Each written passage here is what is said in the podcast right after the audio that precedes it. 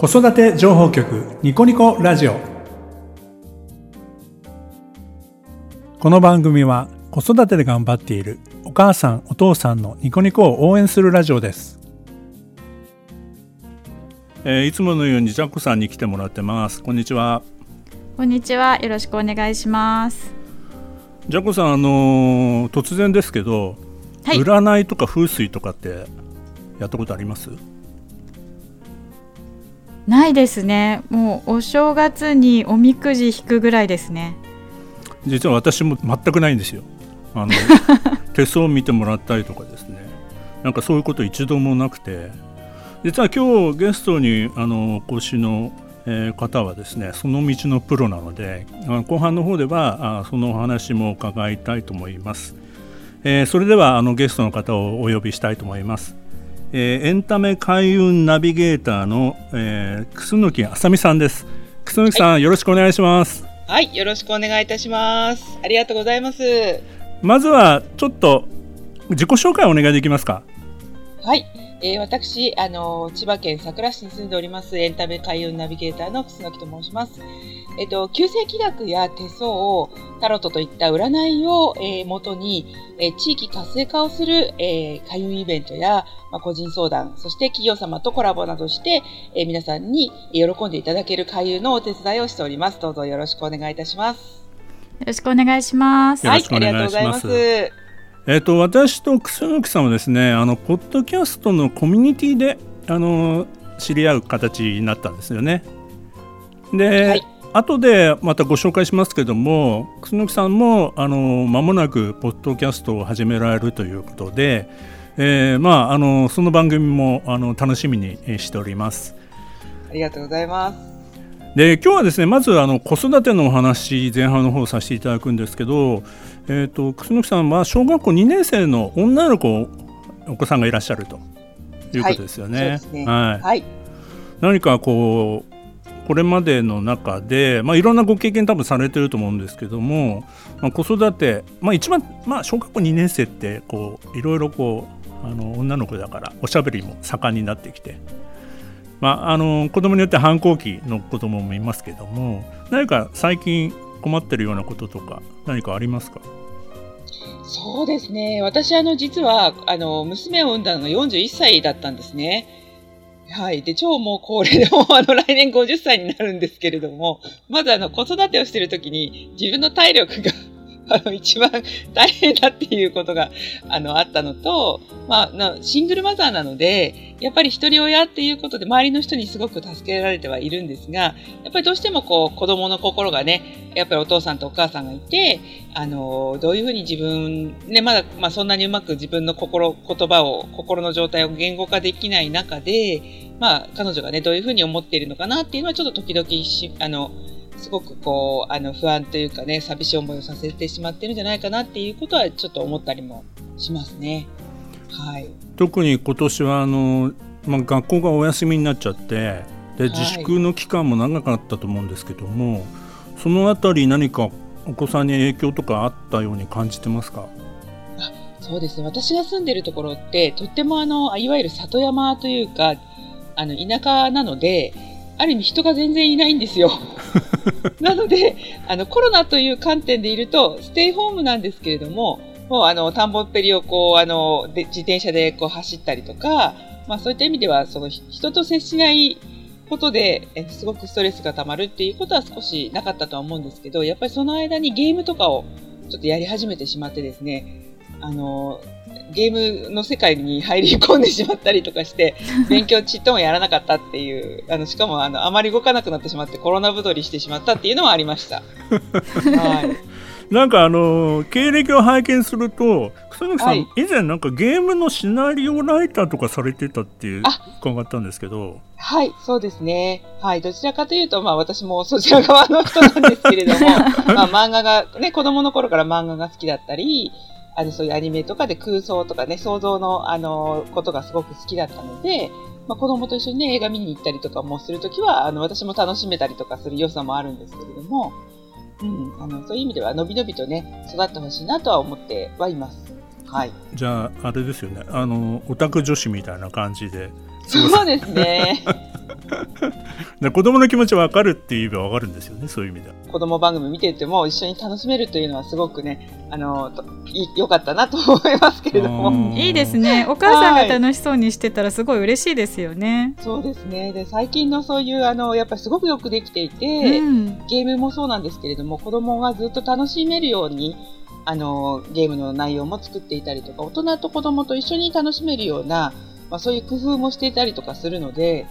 うん、うんあの、大人でも楽しんでいるお父さんお母さんはたくさんいるんじゃないかなと思います。うーんはい。なるほど、うん一概にゲームって言ってもね今本当なんか考えられてるものたくさんありますもんね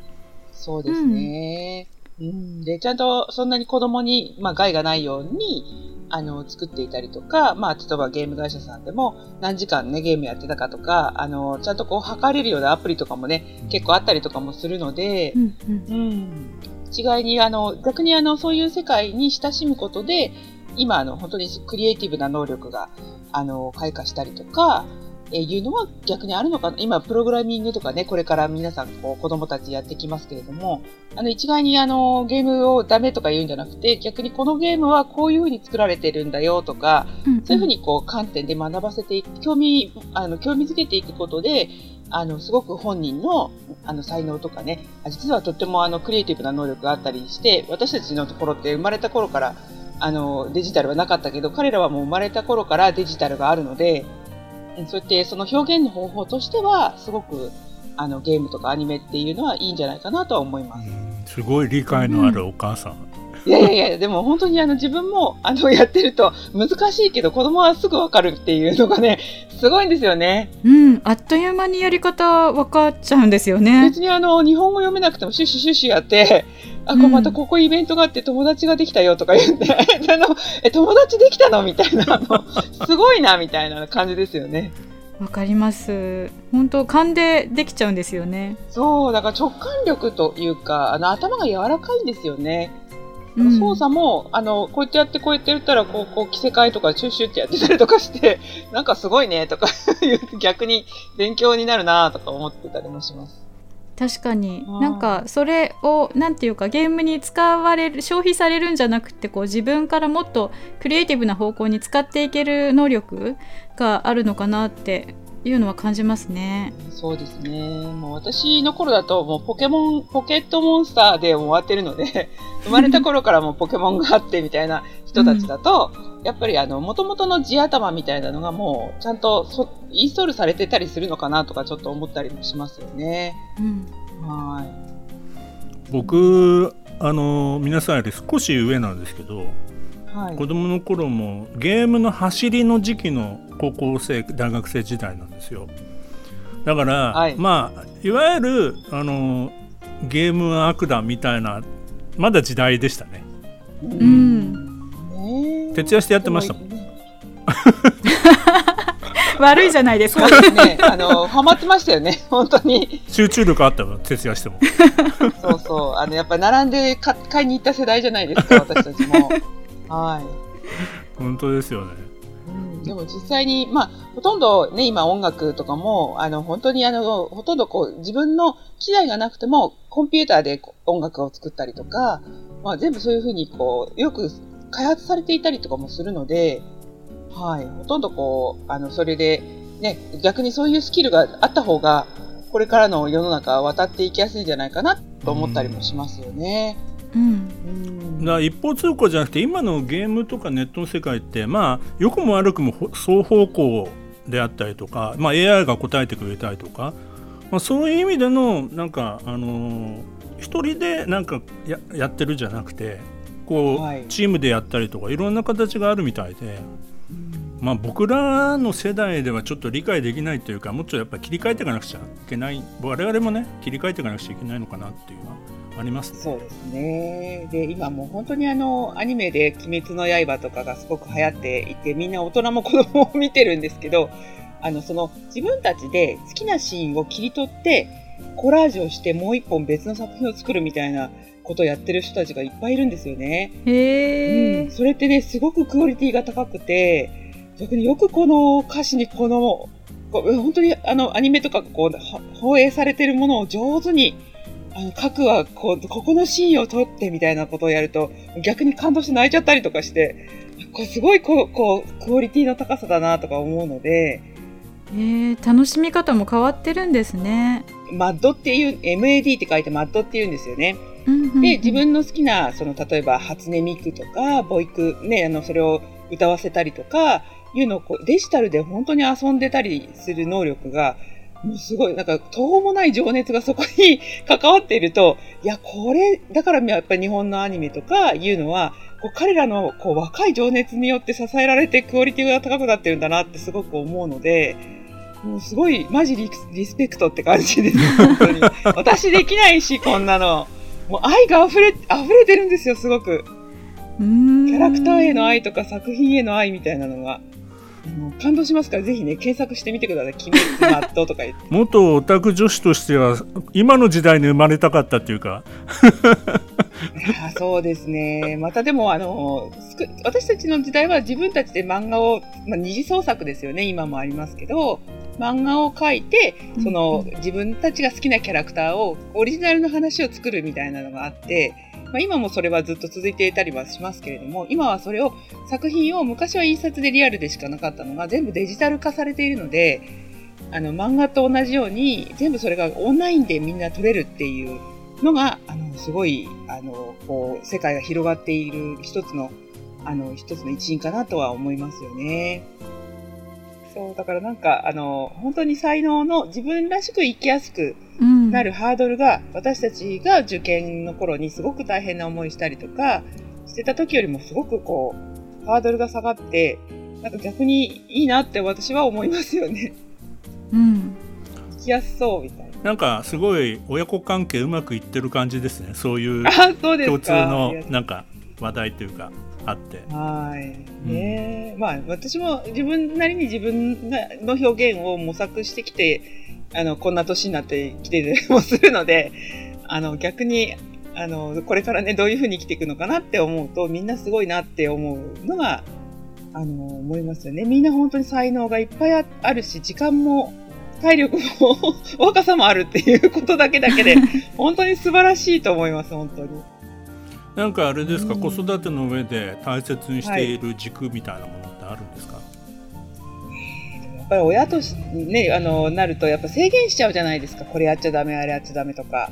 うん、あの本当にあのそういうところで自分がそういうことを言ってることが嫌だみたいなところはありますよね。あの早くしなさいしか、一日の使う言葉のうちの8割は早くしろしか言ってないとかね。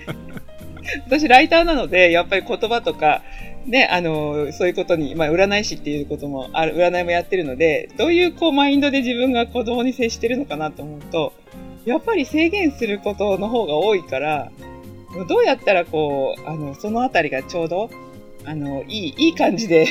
母親も、ね、家族も、心地よく、子供も心地よく中間でいられるのかなっていうのはすごく思いますよね。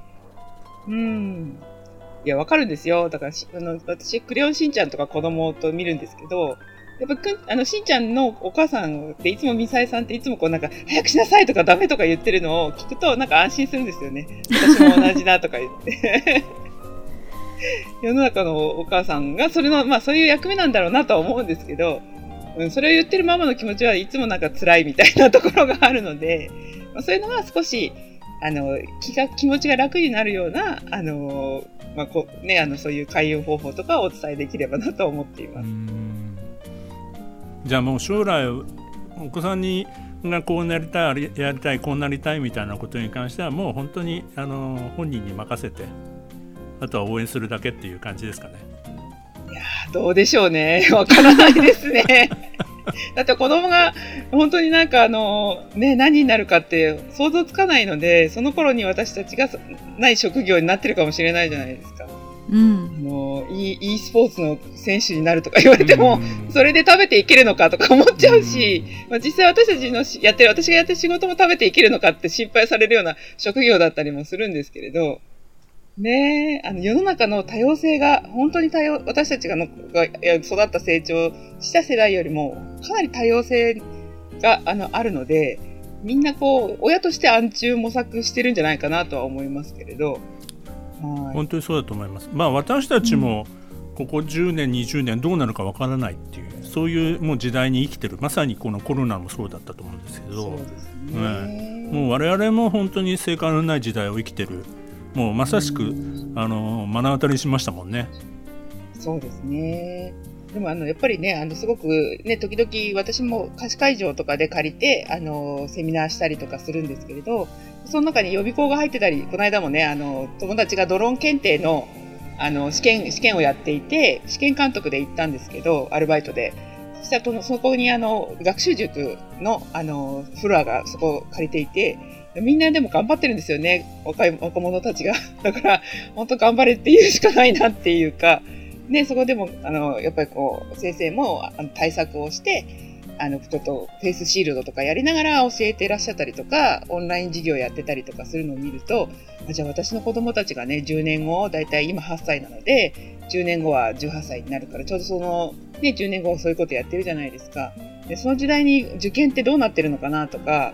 ね、あの、大学に行くことが、私たちの頃はまあ、大学に行くイコール、まあ、ある程度の生活が保障されたりっていうこともあったんですけど、でもそうじゃない、ね、そうじゃなくてどういうふうにみんな社会に出ていくのかなってすごく想像したりとかして、うん、頑張ってほしいなと思うし、応援するしかできないなと思いましたよね。うん、まあ、あの、まあ、誰も予想できないけど、まあ、大事なことは、なんか、あの、多少の失敗でもくじけずに、前向いてあの歩いていけるような子になってほしいっていうのが、まあ、一番なんか願ってるようなことなのかなと思うんですけどね。えー、そうですね。だから逆に今の段階で、あの本当キャンプやらせたりとか、サバイバル術じゃないですけど、あの本当にあの体を動かしてこう生きていくっていう訓練をさせた方が長く歩かせるとかね、自転車ずっと乗らせるみたいな、そういう体を使うってことがすごく大切になってくるのかなともちょっと思いました。手前味噌ですけどあの私のいる塾はまさにそこをやってる。あそうですよね。野外体験をやってる 塾なので。はい。そう本当にな最終的にあの私千葉に住んでるので、はい、去年あのすごく台風で屋根が飛ばされたりとかうちの方も3日間ぐらいねやっぱり電気が来なかったのでやっぱりこう家でみんなでね暗くなったら寝るしかないみたいなそういう暮らしだったんですけどその時にやっぱりねあの外でご飯を食べたりとか、うん。えっ、と、そういうふうにお風呂に入らなくても大丈夫な 暮らしを、あの、できるようにしといた方がいいなとかすごく思ったんですよね。本当ですよね。実際そういう場面に立ち会わない限りは全然経験できないっていうか、今の子供たちは。私たちの子供の頃はまあ不便が普通だったんですけどね不自由とかね、でも今は逆に言えばそれをさせないように親が守っちゃう部分もある。これまあ仕方ないことなんですけど、えー、うん、でも何かあった時にやっぱりそこでこう頑張れるっていうか耐えられる力ってのはすごい大事で、うん、それをこう子供のうちに、まあ、あのこっちがセッティングする形でも良いからあのやっとくっていう経験は必要なのかもしれないですね。うん、そうですね。なので、まあ、本当にあのやっぱり身をもってあの体験させるっていうことが一番のあの親ができることなのかなとも思ったりもしましたね。い。ずれにしろ親の方が先に死んでしまうので、ね、何が残せるかみたいなことはねやっぱ考えますよね。はい、うん。逆にあの本当に子供が生まれてからの方が私は自分の人生 というかいろんなことをするようになったなと思いますしで、あの、それこそこれからも筋トレしたりとか、あの、運動会に行くときに、もうちゃんと体力つけとかないとダメだなとか、そういうふうにこう思うようになったので、あの、子供が、あの、ね、私のところに生まれてきてくれて本当に良かったなと思います。逆に成長させてもらってるなってすごく、はい、思いますね。素晴らしい。いえいえいえいえ、そうじゃなかったら多分、すごい、どう、どういう暮らしていたのかとすごく思いますね。何か他に子育てのことでお話しされたいこととかありますか？どうでしょう。今ね、コロナ禍で結構あの、お家の中でね、DV があったりとか、あの、したりもするんですけど、私実は離婚の原因は夫から DV 受けたりとかしたこともあったので、子供をだけじゃなくて家族でどういうふうにこれから、あの、こういうふうに閉塞した環境の中で、どういうふうにこう子供たちとか親とかが精神的にへあの健全になるのかなっていうのはいつもちょっと思ったりしますね。うん。まあ、それはほら表に出せる部分ではないかもしれないので、逆にあまりあの限られたところでしかお話ししなかったりそういう経験をされたお母さんのところにとかとお話しすることは多いんですけれど、はい、そうですね、まあ、DV の問題って何かこう外に出しづらいすごい問題で、まあ、それによってますますあの悪い方向に行ってしまうこともありますよね。うん、そうなんですよ。そうなんです、うん、だから今はもう本当に離れて全く、あの、本当に、まあ、連れて行ってね、合わせて面会交流させたりとかもするんですけれども、ね、普通にいるときは大丈夫でも、家の中に入ってしまうと、そういう風になってしまうっていう状況が、ね、それを外に出したときに逆にそれによって傷ついちゃうこともやっぱりあるので、すごくセンシティブな問題なんですけれども、私がもう一回開運っていうものをやりたいと思ったのは、一つそういう経験があって、ね、あの、お母さんたちが自立するために何かしらあの役に立てることがあったらなっていうのもやっぱりあるんですよね。あのいわゆる家族カプセルといって、まあ、あのその DV の問題抜きにしてもお母さんってどっちかというと今家族が多いので孤独なんですよね。でなかなかこう昔に比べて地域とのつながりが減っている場所だ特に都会都市部だと、まあ、隣の人がどんな人が住んでるかもあんまりよくわからない。その中で、まあ、昔だったら隣近所の人に相談できることができなくなっちゃう。そうそうすると自分でなんかもういろいろ調べたりとかあの勉強したりとかしなくちゃいけないしでもその通りには子育てっていかないじゃないですか。確かに確かにで、それが逆にもうイライラとか自分のストレスになって子供に向かってしまうというケースもあるわけです。うん、そうですねはい。だから私は離婚したのは、ちょうど子供があの1歳ぐらいだったので、えっ、ー、と、その、その4年間ぐらいしか結婚生活なかったんですけど、やっぱりその毎日毎日出ていけとかそういうふうにこう思うことで自己肯定感がすごく下がって、やっぱ子供可愛いと思えなかったりとか、いうのがあって実家にあの避難して逃げ帰ってきて、あの、まあそ、こで初めてカウンセリングを受けられたんですよね。うん、なので、私もたまたま実家が田舎で、あの、周りにね、家族とか地域社会の人が、ちゃんと、あの、働きかけてくれてるような環境にあったからよかったんですけど、そうじゃない、本当に、あの、あの、ファミ、あの、倒れる人たちがファミサポさんぐらいしかいない人たちってたくさんいるし、で、それで逆にあの、喋らないから悩みが解決しないんですよね。そうですね。うん、そうですね。だからあの、そういう自助、自助努力していっても、そこのには限界があって、こういうカウンセラーになったりとか、その、いろいろ、こう、いろんな行政の相談の、の、あの、ところに窓口に行って、ようやく喋ったから、自己開示をしていったから良くなったっていうのもあるんだけれども、ないと、多分同じ、他の人と同じように、また戻って同じように延々こう、DV でね、あの、殴られ続けたり、こう、罵倒をね、されたりし続けるっていうことが、あの、無限に連鎖連鎖されてて、子供もそれを見て育つから、あの、ますます良くないみたいなのがあるので、どっかでそういうのをこう断ち切りたいなと思って、逆に喋って、みんなで喋って笑って、ビーバー開運なんだよっていうふうに私はいつも言ってるんですよね。なるほど。うん。やっぱ孤立していくことが一番、そうなんですよ。あの、孤独の毒なんですよね。そうなんです。だからやっぱりますますそれが進んでしまうとまた相談もしづらくなっていくって悪循環になってってはこんなこと話せない話したらどう思われ思われるだろうとか、うん、こんなこと話しちゃいけないとかなんかこういうどんどんどんどん固まっていっちゃうんですよねあの考え方が。はい、やっぱりあのすごくなんで悪いのかってあなたが悪かったんじゃないのとか必ず言われるんですよね。うん、いやでもそういうもんじゃないないんですよっていう。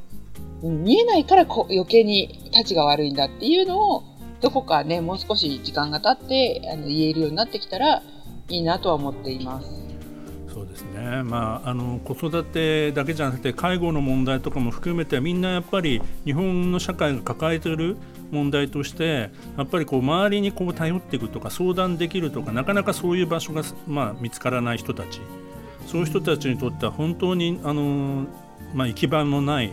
状況っていうのはあると思うので、まあ、そういうところで少しでも何かあの役に立てることがないかっていうようなそういうところでも今あの活動されてるわけですよね。はい、そうですね。まあ、なので、まあ、まだね、私はまだ海運っていうところの、まあ、フィールドにいるんですけれども、もう少しね、ここもう少し時間が経って、もう少し別の実力がついてきたら、そういうところにも、こう、どんどんこう働きかけていけたらいいなと思っています。いや本当に今の話ってあのそういう立場の方が聞いていたらすごく勇気を持てるお話だったんじゃないかなと思いますし、うん。まあ、あの一歩踏み出して本当になんか公の場じゃなくてもなんか地域のどこかに相談するとかね。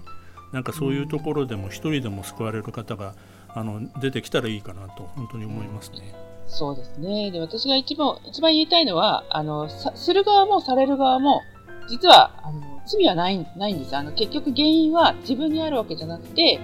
そういう関係性に陥っちゃうことなので、その、やる、やる側、まあ、いじめと同じですよね。その、このいじめをする子たちの親も、いじめを受けて育ってきた。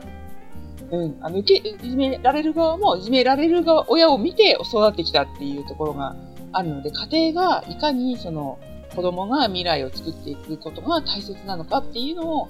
あの、改善で表現できたらいいなと思います。